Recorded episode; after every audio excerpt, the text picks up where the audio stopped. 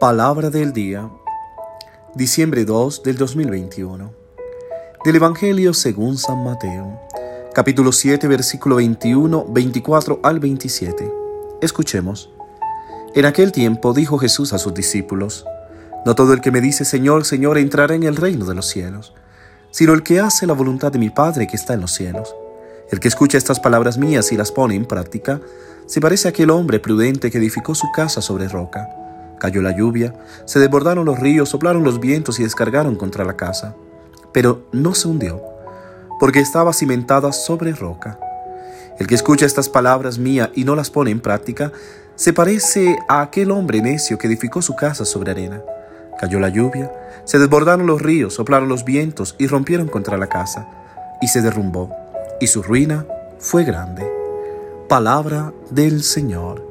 Gloria a ti, Señor Jesús. ¿Qué tal mis queridos hermanos y hermanas? Una vez más queriendo acompañarte en tu vida con el mensaje diario de la palabra. El mundo está lleno de gente que se llena la boca hablando sin hacer nada. Hablar es una de las formas que usamos para no involucrarnos hablamos tanto de lo que sería correcto hacer que al final estamos convencidos de que hemos hecho mucho. Pero existe un gran abismo entre las palabras y los hechos. Hablamos mucho y hacemos poco. Realmente muchas personas son expertas desde la comodidad de su puesto, querer hablar, mandar, decir, pero hacen poco. Y hacen creer demostrar que ellos con su vida realmente han hecho demasiado. Hoy dice Jesús en su palabra, no el que me dice Señor, Señor, entrará en el reino de los cielos, pero el que hace la voluntad de mi Padre que está en los cielos. No es quien lo dice, sino quien lo hace. No quien habla, sino quien actúa. No los que analizan, sino los que lo intentan. Por tanto, el reino de los cielos pertenece a quienes lo intentan.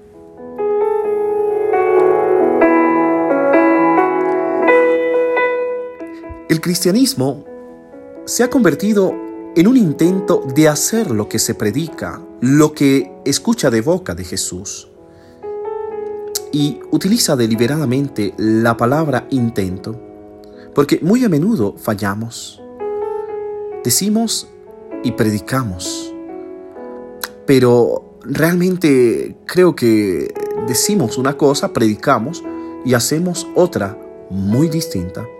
Y no solo el cristianismo, sino muchas religiones y denominaciones eh, religiosas o lugares e instituciones humanas, donde hay un cartel grande de valores, principios, pero al final esto no se cumple.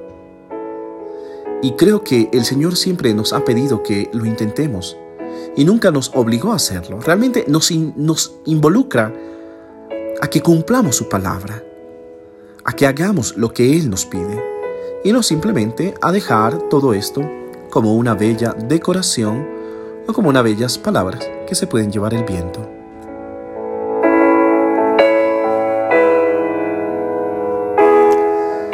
Con el Evangelio de hoy, no entendemos que la vida es una ciencia práctica, solo se puede entender viviendo. Si pensamos que para vivir el Evangelio necesitamos ante todo la situación ideal y las condiciones favorables, en realidad nunca lo viviremos porque nunca habrá situaciones ideales y condiciones favorables para hacer lo que importa. En otras palabras, no es decir, yo no voy a la iglesia porque me siento un pecador, porque no.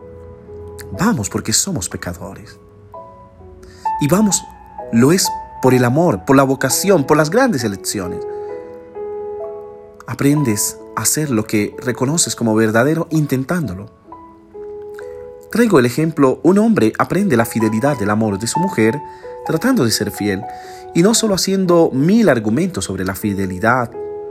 En ese intento experimentará fatiga, su propia limitación, debilidad, tentaciones, pero así aprenderá poco a poco a ser fiel. Y de es esto lo que nos habla el Evangelio de hoy. Quien vuelva a intentarlo y vuelva a intentarlo nuevamente, entonces, frente a las grandes cosas que nos suceden, tiene más posibilidades, porque tiene más conocimiento de sí mismo y de lo que necesita para mantenerse en pie. Por tanto, todo el que oye estas palabras mías y las pone en práctica, será comparado con un hombre astuto que construyó su casa sobre roca. Cayó la lluvia, vinieron los arroyos, soplaron los vientos y golpearon esa casa, pero no cayó porque estaba fundada sobre roca. Hoy, el Evangelio nos da este consejo de que lo podamos intentar, de que aprendamos a escuchar la voz de Jesús, su palabra, y que no solo nos volvamos palabrerías, sino hechos, obras reales, concretas y con amor.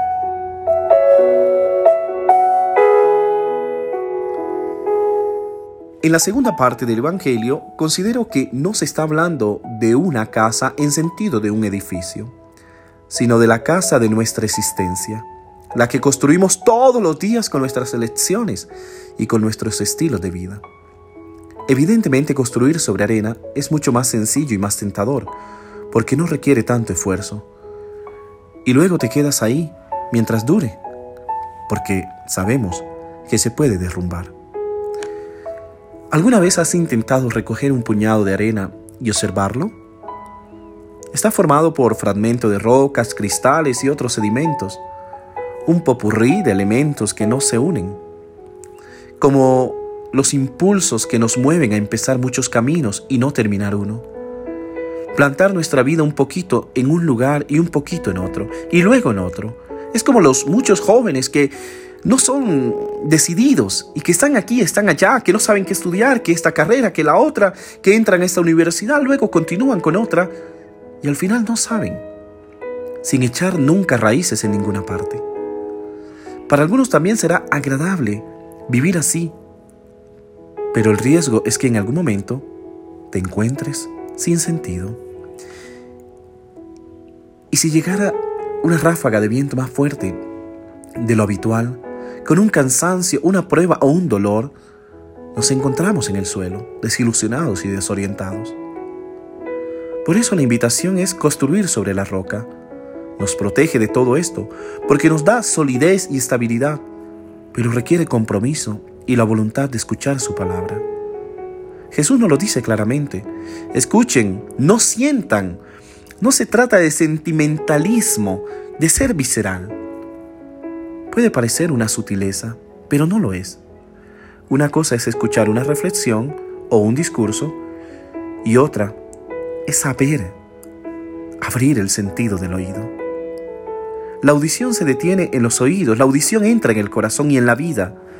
Entonces no basta con oír, pero tampoco basta con escuchar la palabra, sino que hay que hacerlo, es decir, ponerla en práctica de forma concreta. Y el primer hacer es amar.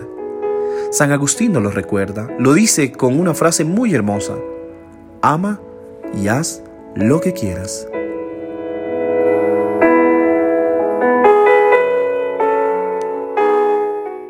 Esta escucha amorosa nos arraiga a la roca que no nos protege del cansancio y los fracasos porque el tiempo no cambia, pero nos da la fuerza para no dejarnos vencer y ver esperanza hasta en lo peor de la tormenta.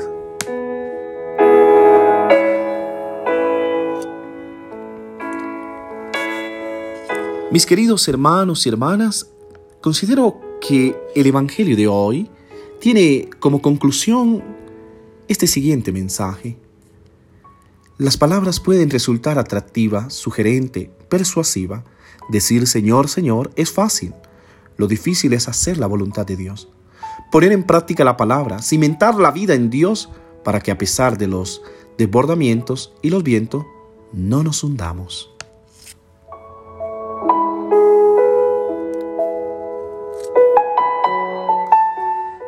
Que Dios te bendiga en el nombre del Padre, del Hijo y del Espíritu Santo. Amén. Y que hoy tu día esté cargado de felicidad.